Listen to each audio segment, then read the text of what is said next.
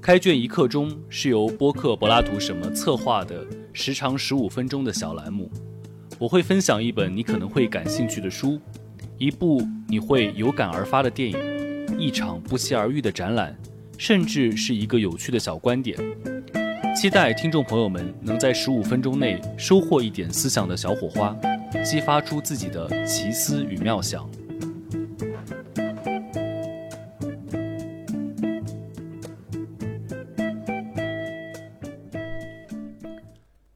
欢迎收听本期的开卷一刻钟。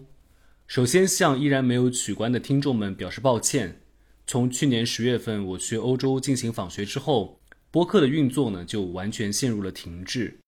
在这长达半年多的断更时间里，我也停下了在国内快节奏的生活，拉开了距离去审视自己和生活的关系。现在也有了很多全新的体会，也重新燃起了去做播客的热情。在未来，我会继续更新这个节目，也希望大家能够继续支持。这期开卷一刻钟向大家介绍的书，其实并不是哲学方面的书，而是一本历史学家王根武的回忆录。这本书的口吻特别娓娓道来，因此读起来很放松，又能够引发很多的思考。我相信很多的听友们其实已经听说过了这本书，甚至也买过了这本书，因为这本书在过去一年拿了很多的出版的奖项。比如单向街书店文学奖二零二二年的一个年度作品，你也能够在很多的年度榜单中看到这本书的身影。这本书的作者叫王根武，他是一名非常资深的历史学家，他的生平又是非常的独特。他的祖籍是江苏泰州人，但是他出生在印度尼西亚，在一九三二年的时候，他又随着父亲去了马来西亚，所以他在家里面一方面受到非常传统的中文教育。但是在学校的时候，他又受到了西方的教育，一个非常英文的教育，所以这种身世立刻在他那里出现了一个身份认同的问题：什么是中国？又什么是中国人呢？王根武年轻的时候也正好碰到了第二次世界大战，之后又遇到了四五年国共内战时期，所以在这个中国时局本身就非常复杂的条件之下，他对于这个问题的理解也就变得更加的复杂。所以这部回忆录的上卷就主要是在他这个阶段的一个经历和思考。那么这样的一个复杂的身份，让他一直在自我询问：我的家园在哪里？我到底是哪里人？而回忆卷的下卷开始于他从大陆回到了马来西亚，然后在马来西亚的大学里继续念书，接着去英国深造，再之后呢，一九五七年回到马来亚大学来任教，再后来他去了澳大利亚。也在香港大学担任过校长，最终他在新加坡荣休了。那么有人总结过王根武一生中三个主要的研究方向，第一个就是关于从唐代到明代的中国的政治与外交，还有一个就是二十世纪中国的政治和外交问题。第三个主题其实也是他自己最受别人关注，他自己代入感也最强的一个方向。就是关于海外的华人历史和政治的问题，这也是这本书其实最被值得关注的话题。其实我们作为读者，很少能够从一个海外华人的视角去来看中国和世界的关系问题。在王根武的这本回忆录当中，他并不是用一个理论的方式来谈论它，他其实是从自己的生平出发，去从自己的父母、自己和他的太太之间的关系。等等，这样的一个回忆当中，去徐徐的打开了在二十世纪一个非常复杂的海外华人史的一个案例。所以，这本回忆录其实从海外华人的一个认同困境出发，去揭示了他在心中的那种长久以来的紧张和摸索的一个状态，以及这样的一个华人的身份认同问题的未来出路在哪里。其实这个话题呢，最近一次大讨论并不远。就在去年的奥斯卡颁奖典礼之后，我们知道杨紫琼她拿了奥斯卡，而杨紫琼的身份，也就是我们称之为是大马华人的身份，她出生的地方也正是王根武成长的地方——马来西亚的怡保市，所以我们会说杨紫琼是一名马来西亚的演员，但她和王根武一样也是华人，这里的华人指的是在族裔层面上，而不是一个国籍上面来确定的一个身份。所以，等奥斯卡结束之后，关于杨紫琼的身份话题引发了很多的讨论。那么这些讨论的一个核心，其实就在于一个华人在何种意义上来讲他是中国人，或者不再是中国人的问题。我们通常会把在主权国家内的中国公民看成是中国人，这是没有问题的，这是法理层面上的中国人。即使如此，还有一些加入中国籍的外国人，其实也并不是所有的我们的同胞都会认同他们已经是中国人了。但反过来讲，很多的海外华人在习俗、语言、文化等等方面，其实保持了更加传统的中国人的特点，或者我们称之为叫做中国性吧。但是他们又是别的国家的公民，所以这本回忆录讲的正是在中国和世界的关系发生重大变革的时代。来如何理解谁是中国人的问题？那么我这段时间在欧洲，其实对此也有很多切身的感受。我在柏林还是在巴黎的时候，都会遇到很多上世纪八十年代或者更早的时候就来欧洲定居的中国人。他们很多来自于浙江或者来自于福建、广东等等沿海地区。这些移民其实会和我们当代无论是到西方去读书，还是过去生活的人来讲，有很多的形象上的差别。也包括在语言习惯上、宗族特质上、生活方式上的差别。那么对我来讲，其实最大的观感是，他们身上包含了很多上世纪八十年代和九十年代的痕迹。这些印记呢，是牢牢地凝固在他们的生活方式当中的。所以你和他们交往，或者到了他们所居住的这样的一个街区，会让人有一种穿越回了九十年代中国或者更早的中国的感觉。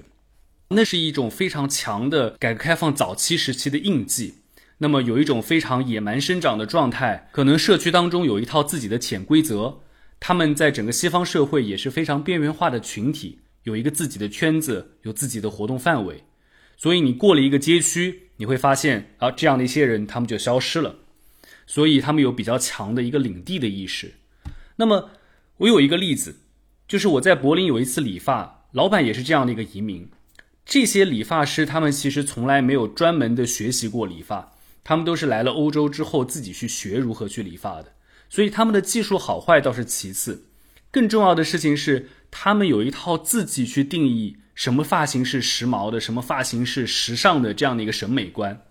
而给我理发的那个理发师呢，他认为男生最帅气的发型啊，应该是樱桃小丸子里面花轮同学的发型，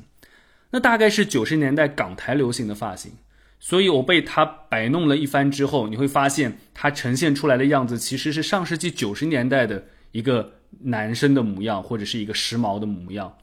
所以这种情况在王根武的这本书当中，他也写到，王根武一九四七年回到中国的时候，他在国立中央大学，也就是现在南京大学和东南大学的前身，他会发现国内的同学和他在饮食上有很大的差别。比如国内的同学就吃不惯牛奶的制品，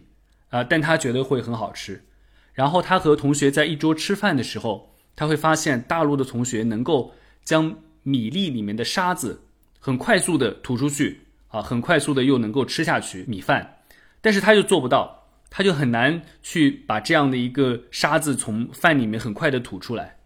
包括他觉得在语言上和身份上面等等，和大陆同学之间其实是有一种。哎，既相似、熟悉，但是又疏远、陌生的感觉，所以和在西方的上一代的老的移民，我的一个观感，其实大体可能会和王根武当时的感觉也是有点类似的。这也是这本书在今天阅读的一个更大意义。我们一直说，目前是一个高度全球化的时代，而全球化的一个特点就是全球性的人口流动，人和商品的流动性是全球化的一个基本特征，但是。如果我们真的流动起来的时候，你就会立刻看到这个全球化其实不简单，因为这个世界在表面上看好像因为全球化，它更加的彼此相互理解、相互深入，有一个更加紧密的整合的过程。但是在另外一个方面，在全球化的一个景观当中，不同国家、不同文明之间的身份认同，依然像一个凝固的浮雕一样，呃，镌刻在每一个人的身上。表现出很顽强的一个凝固性，哦，所以这样的一个流动性和凝固性之间的张力，大概就是在今天不同族群、不同文化的身份认同当中的一个很大的一个内在的张力。那么我访学的学校柏林洪堡大学也算是德国最国际化的大学之一了。它有一个很大的餐厅，在用餐的时间呢，里面会有很多的国际的学生或者国际的学者。